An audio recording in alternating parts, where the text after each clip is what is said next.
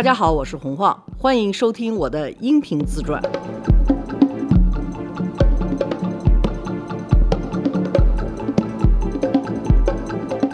大家好，罗叔好，好你好，咱们上期正好讲到说这期要叨不叨文时尚编辑的小事儿哈，嗯，就还在做杂志的时候，我就发现时尚编辑他们特别喜欢找一个大师给自己算命，然后算完命之后就改名儿。我记得那时候我有一个时尚编辑，在我那儿就改了两次名，来回改名字，因为说他们的名字有什么这个不对了，那个不对了，然后他们都会给自己编一套故事出来，就是我的家世是什么，改名儿送故事吗？改名儿就是为了运气。我原来的名字什么，我缺什么木，我需要里头更多的水什么的，就名儿里头就出现了什么雨啊、江啊、河呀什么乱七八糟这些东西。还有就是给自己编一个家史，我那个时候挺反感这种事儿，我就觉得哎，怎么这么假呀，这么装啊？但是现在我挺理解这种事儿。时尚本来就是一个画大饼的行业，给自己画个大饼呢，为什么不可以呢？本身就做秀，对，尤其像我这种就是生出来带着大饼出来的人，但是那个时候我就特别不理解，没有那种同理心吧。我就觉得啊，这帮小孩为什么一天到晚在给自己编故事？主要是他编出来的故事完了之后，我自己都信。我记得有一个编辑编出来故事，什么他的讲究都是他姥姥，然后他姥姥是民国时候什么一个大财阀的女儿，嫁给了一个民国时候一个高官，然后怎么怎么讲究。他的所有的生活习惯呢，全是他姥姥给带出来的。网上有一个小视频，是董宇辉在带那个家居服，他就在问说：“你们回家就马上换衣服吗？”我们这个编辑就说：“生活就一直很讲究，虽然家里很穷，但是一直都有穿家居服的习惯。”嘿，这都是二零零几年哈，我也没这习惯。我当时听了，我说：“这造什么呀？”我妈妈也没这习惯啊，我就觉得没听说过这种样的习惯。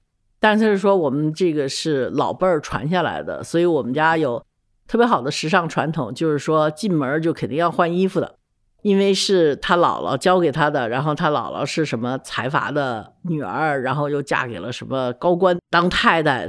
后来呢，当然就是说因为是国民党家庭嘛，就没落了。他都说的有名有姓的，跟我说我都信了。结果有一天是在我们家是干什么呀？就碰见我妈了，她就又把这故事讲一遍。我妈呢是那种要刨根问到底的，说：“哎，不对啊，那如果他是谁谁谁家的，我不记得他们，因为我妈妈是老人呢，所以对这些人都是有耳闻的，所以就刨根问到底。从这点上来讲，我觉得我这个没有同理心，跟我妈妈一模一样。我妈妈就完全就是说：啊，不会吧？我怎么觉得不是啊？”等他走了之后，我妈妈跟我说：“这孩子怎么胡说八道啊？”我说：“不会吧，那就是他们家。”我妈妈说：“不可能的，说那个时候谁谁谁跟谁谁谁就把所有的关系给我捋了一遍。”我当时呢就特别的不待见。后来呢，我就发现这是时尚界的一个通病，然后我就觉得可以待见了。特简单，你比如说我去香奈儿的故居，就是因为香奈儿是个孤儿。很小的时候就被他父亲给抛弃了。你要现在去巴黎香奈儿的那个做高定的那个地方，他吃饭的那个房间后头有一个肖像，雕塑的那种半身像。后来他们就给我们解释，就说因为香奈儿他出身非常卑微，他就喜欢给自己编故事。他比如说请人吃饭的时候，他就会说：“哦，这是我父亲的肖像。”因为有肖像的人嘛，总是有点背景的。他就会给自己编各种各样的故事，就比如说他是一个贵族，或者说他是一个大资本家，就每次都不一样。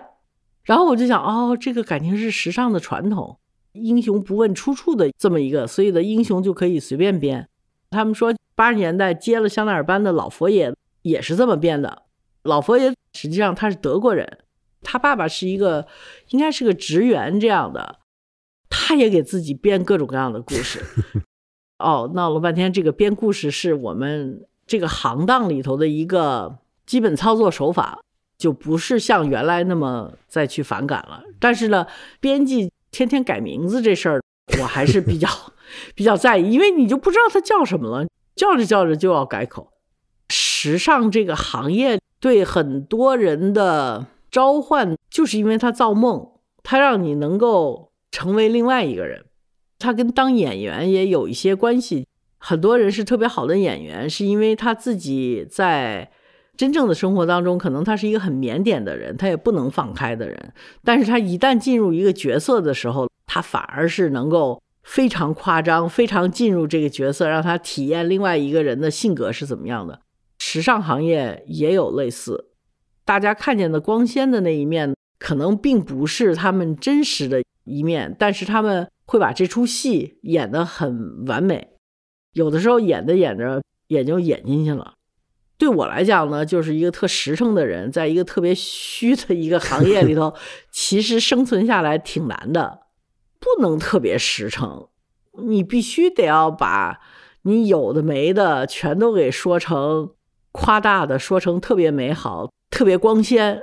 我对这种夸张不是特别喜欢，跟我的性格可能有一些特别抵触的方面。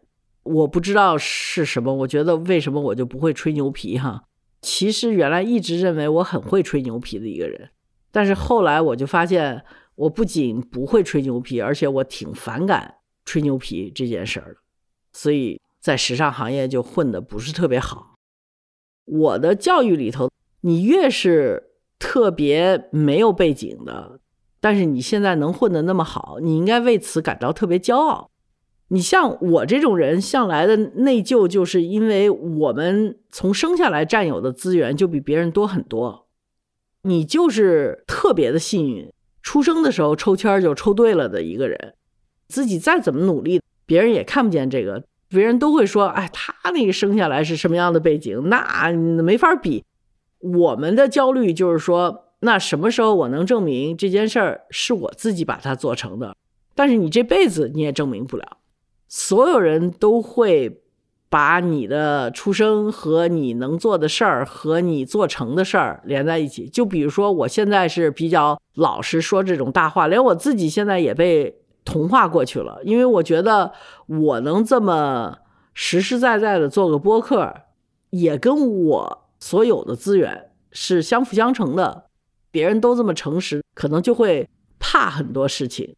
或者是觉得有很多事情不合适，但是对我来讲，反而就是觉得这有什么的呀？说就说吧。所以后来时尚界就喜欢用那种富二代啊什么的这种样的人，他也就不用编了。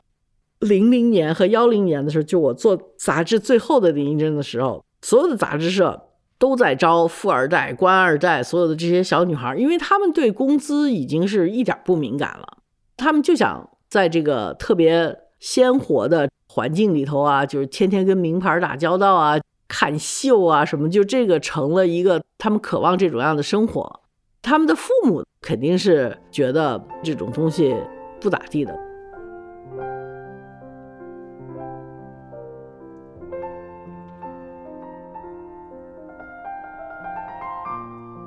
我做杂志吧，被我这一代人认为是不务正业，他们认为是富二代的行为。小孩的行为，凭着自己的兴趣去干，特别喜欢时尚。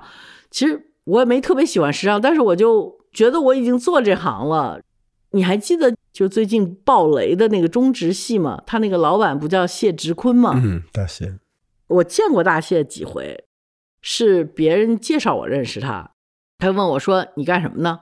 然后我说：“我在做杂志。”他说：“你这杂志怎么赚钱啊？”我就跟他说。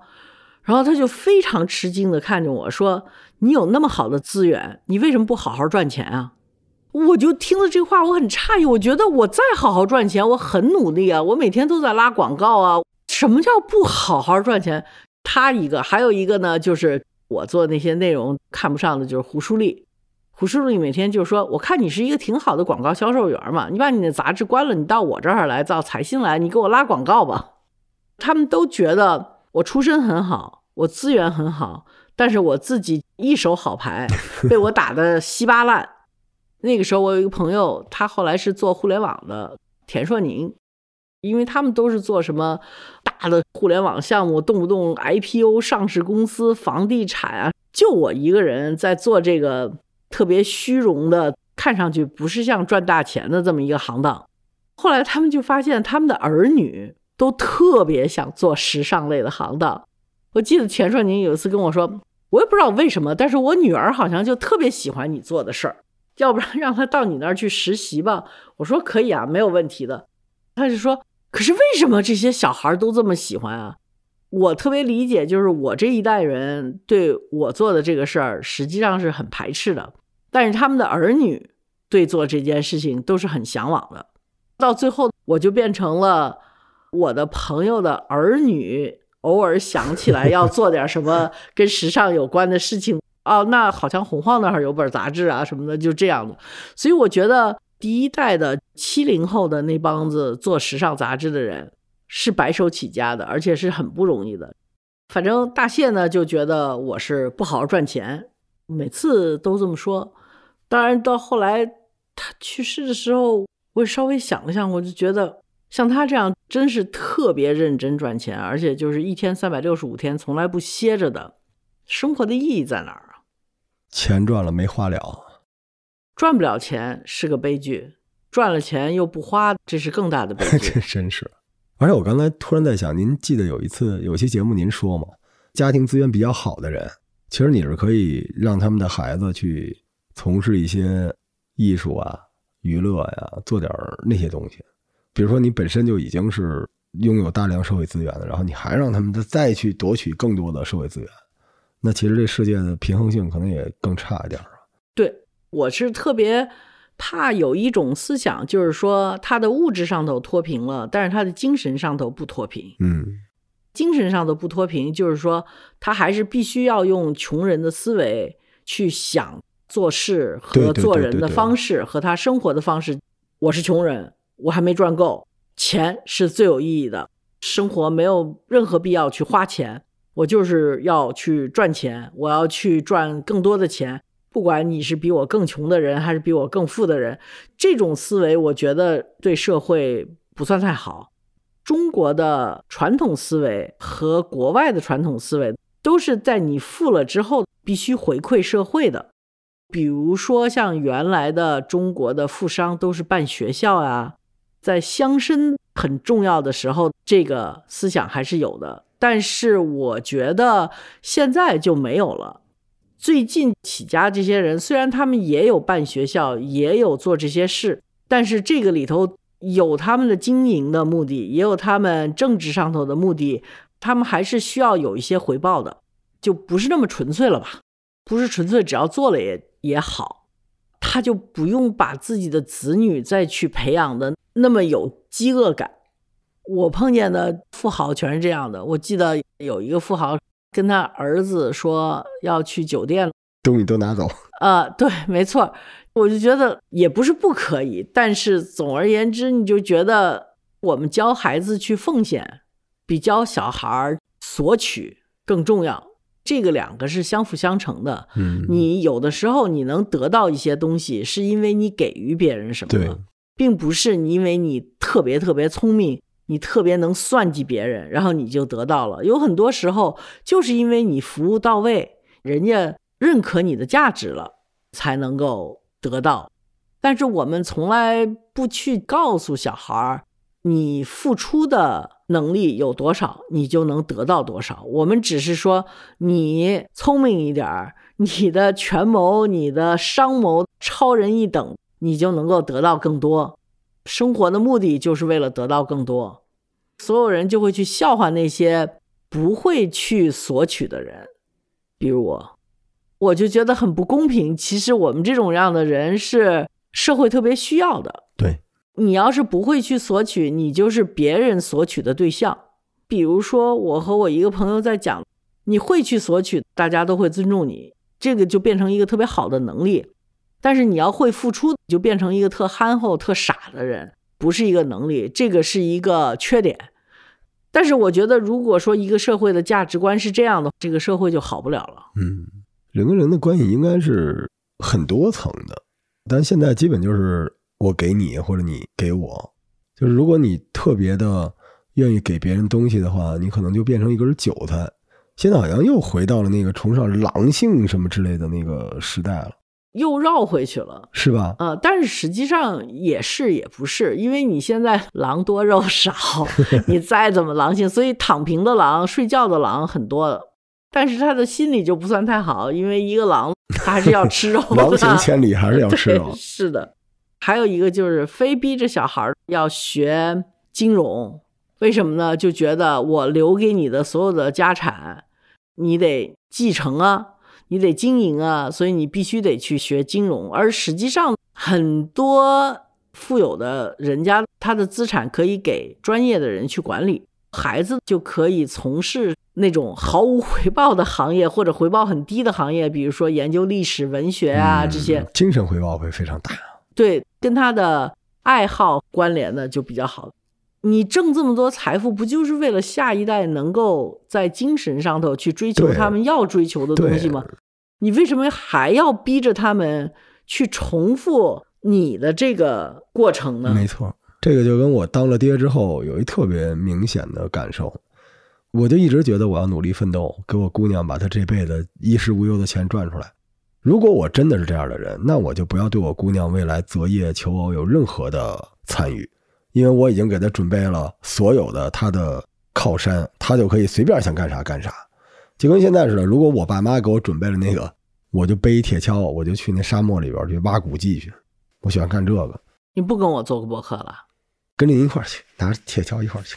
我不去，咱不敢说站着说话不腰疼，说你别赚钱了，也不是，就是你可以一边赚钱一边干点好玩的事情，对吧？精神文明、物质文明你都得要啊，不然的话你就只掉在这个钱眼里面，钱变成了一个唯一的标准，那你那个生活乐趣咋办？你不开心这事儿你不害怕吗？嗯，我是觉得中国富有的家庭和富有的人家可以稍微放松一下，不用活得那么紧张。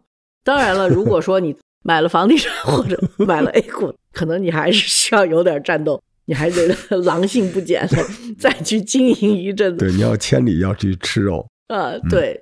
如果说你真的是财富的处理的很好，就不必要那么紧张的去考虑这些事情。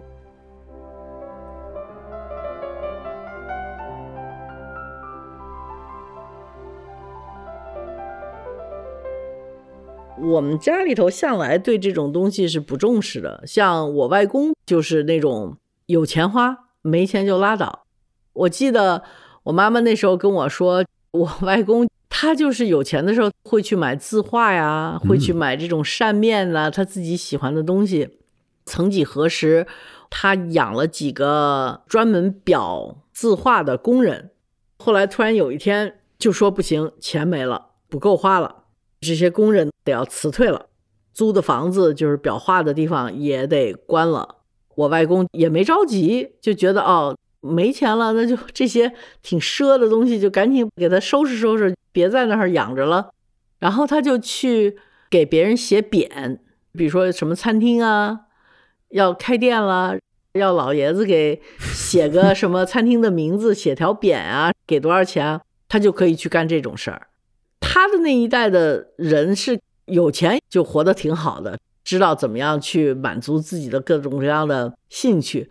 没钱了也放得下这身价，干那些挣钱的事儿，干点什么站个台啊什么的这种。中国的这种松弛的这个感觉还是挺好的。但是到我妈妈那一代就没有这么松弛了。我妈妈还是比较要面子的，这些都对她是很重要的事情。比如说，有一阵子他喜欢住在上海，因为毕竟他是上海人，所以上海的各种各样的风土人情都对他来讲是更熟悉的。但他非要把金牌的车开到上海去，开到上海就是很不方便的一件事情。但他就会有一个概念，就是说金金字牌的车有范儿，在我们这儿。然后呢，因为他那个时候在国务院发展研究中心嘛，他有一个。在车里头放的牌子，就是说它可以进国务院的这么一个东西。懂。然后我就觉得，哎，这个东西你拿到上海去有什么用啊？因为这个就是进你机关大院用的。他说，哎呀，这还是进机关大院的，很像你爸爸。哎呦，真的，我爸出门买个菜，我看那包里掏什么呢？费半天劲，掏出一什么人民大会堂的一出入证，插在前面，我说爸，咱们不是去东郊市场吗？对对我爸，你懂什么？对，这老一代的人，他就对这些东西还是很在意、很在意的。就是我妈妈对这个也是很在意的。就比如说她的工作证啊，还有我记得她被返聘的时候，她特别高兴，这一点就是特别的在意的。我更像我外公，你就别人都觉得我小时候跟我外公长大，他是不是教你写大字啊？他是不是让你背唐诗宋词啊？他根本没这概念。他的命就是他的命，我的命就是我的命。他是一个老爷子了，老爷子就是陪小孩玩儿，我呢就是逗他乐。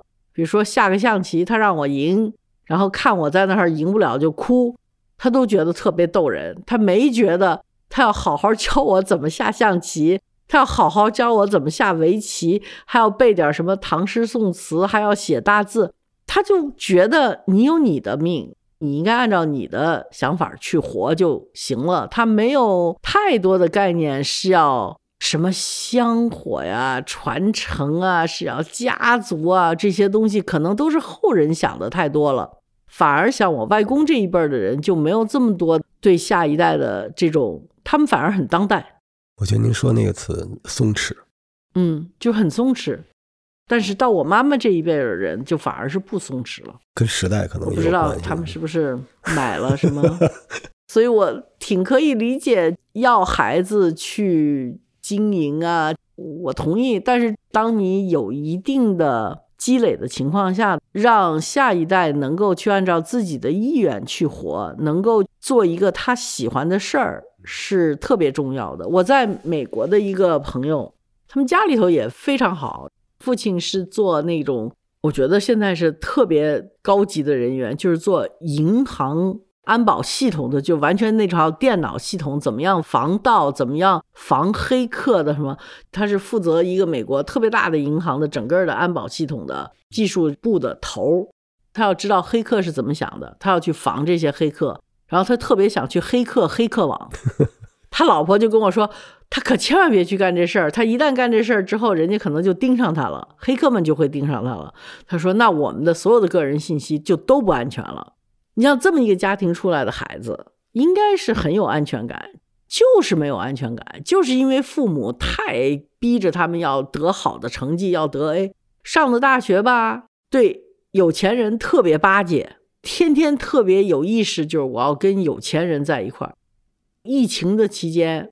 跟一个贼有钱的一家的孩子请到英国去，请到英国去之后，他就得了那个新冠了。原来是住在同学家的，立马被他们同学家就给踢出来了。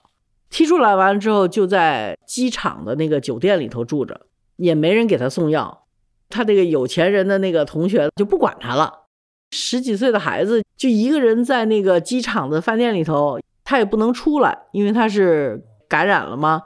也没人给他送药，就在那儿发高烧，爸妈急得要死，给我打电话。我说这可怎么办呢？哎，我突然间想起来，我在英国有一个朋友是一个中国设计师。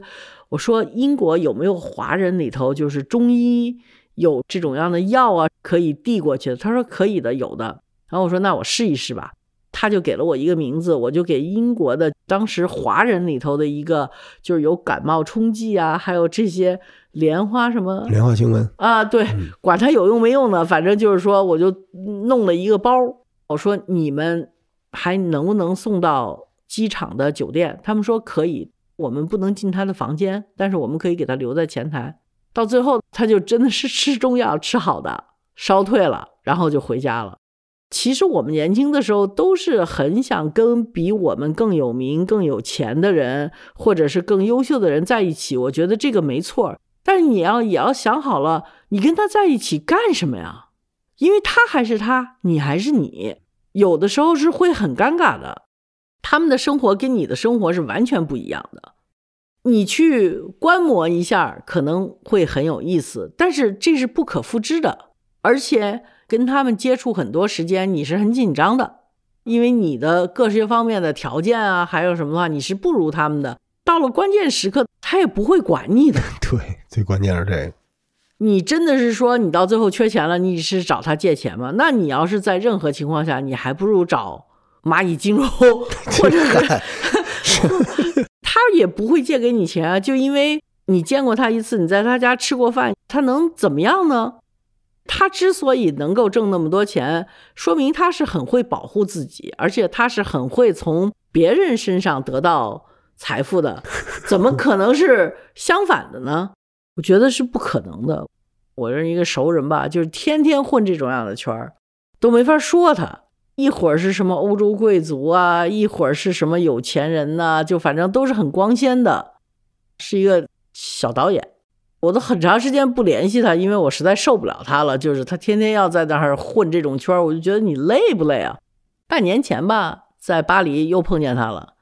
我说你干嘛呢？他说我现在还在，就他还在混这个圈呢，还跟那谁谁谁什么英国的什么什么什么人有什么关系？我说哦。那你现在他说我在伦敦，我说那你怎么活呀？因为他平常也没有太多收入。他说是啊，我现在对这收入方面还是很重视的，所以我特别希望我混的这个圈里头的人，他们能够有些工作呀，有些机会啊给我。我说那这个机会你不是这么来的吧？他说，但是我觉得如果我混的这个人脉机会总是很多。我说那你现在怎么过日子呢？他说我现在有一个女朋友。她是百货公司的一个购买，所以我就跟她一块住。实际上是她在养着我，绝了。后来我说你肯定有别的工作可以做呀，比如说你要去一个广告公司，你拿一个拍广告的活。他就觉得，但是我要拍大片儿，我要拍真正的故事片，我要自己做一我自己系列的动漫，我要成为新一代的漫威的创始人。他有无数的梦想，然后他实现梦想的动作。不是说我去做什么事儿，就是我去接济很多很多 有钱有势的人混圈儿。